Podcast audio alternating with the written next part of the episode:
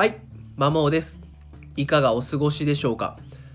今回は適切な視点で見ればあなたの弱みは強みに変わる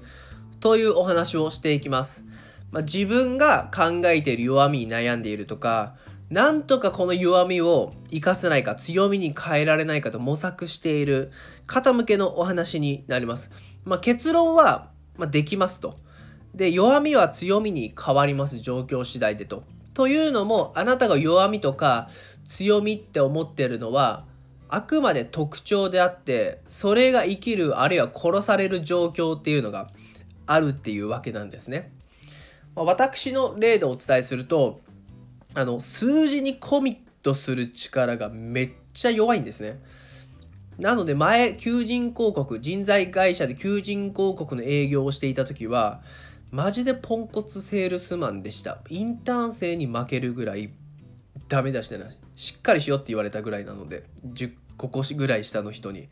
ただ周りはま目標達成するために必死こいてやってると。でも自分そこまで頑張りきれなかったんですね。なんとか目標のために頑張ろうって奮起しようとするけれども、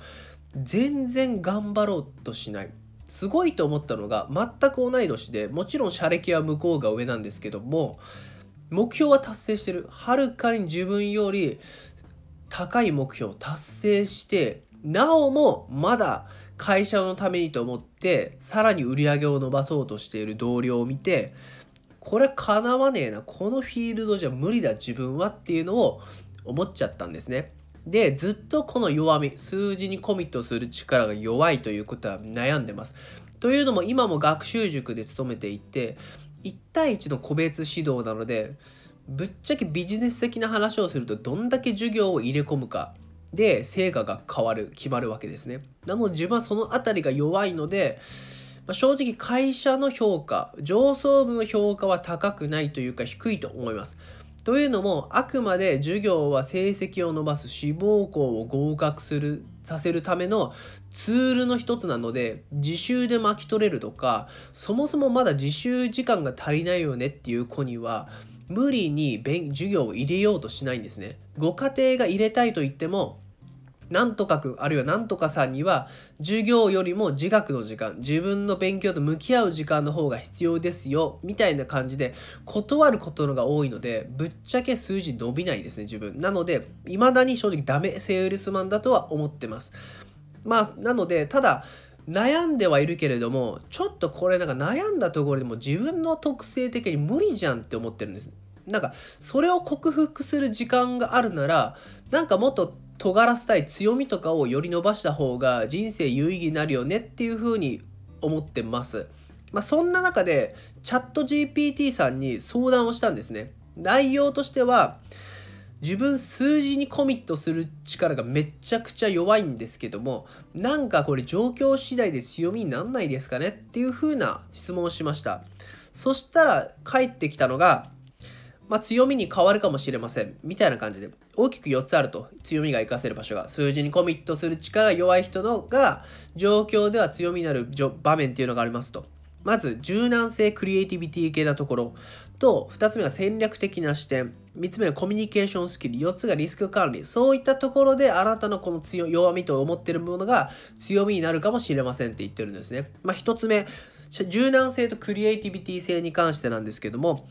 ま、数字にコミットする力が弱いということは柔軟性クリエイティビティにつながる可能性がありますと。新しいアイデアやアプローチを柔軟に検討でき変化に対応できる強みがあるかもしれません。って言ってます。2つ目が戦略的視点ですね。数字だけにとらわれず広い視野でビジネスプロジェクトを見れるかもしれない。総合的な意思決定に貢献できる。らしいです。3つ目がコミュニケーションスキルですね。説明やコミュニケーションが得意な場合は仲間仲間やチームとの連携において優れたスキルを発揮するかもしれない。最後4つ目ですね。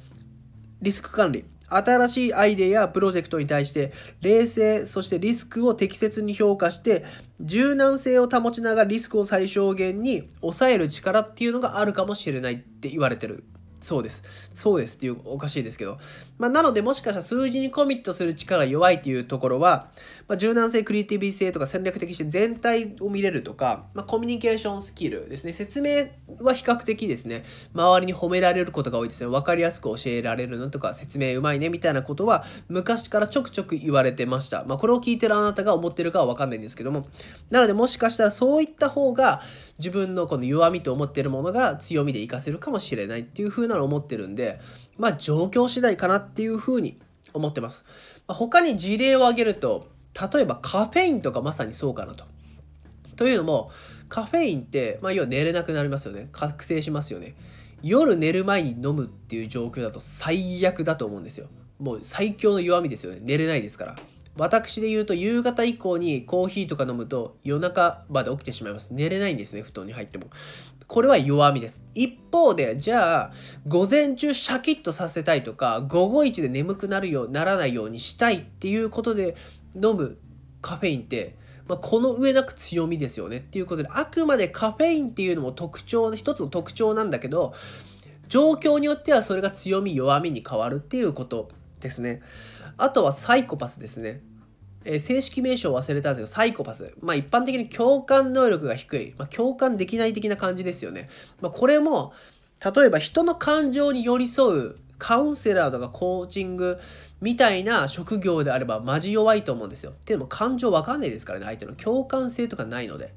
弱みですよね。ただ一方で、まあ、企業の社長とか外科医みたいに逆に感情を入れると思い切った決断ができない行動ができないっていう職業とか場面であればこの上なく強みだと思うんですねなのでサイコパス、まあ、共感性が低いっていうあくまで特徴も状況によっては